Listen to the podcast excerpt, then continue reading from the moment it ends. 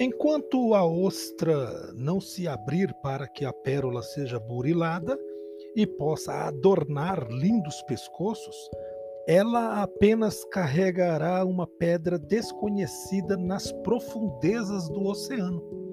Precisamos abrir o coração para o amor e a caridade, e assim sair das profundezas do nosso eu, do nosso egocentrismo. Só então iremos brilhar nos salões da vida, adornando com mais intensidade e beleza os relacionamentos humanos.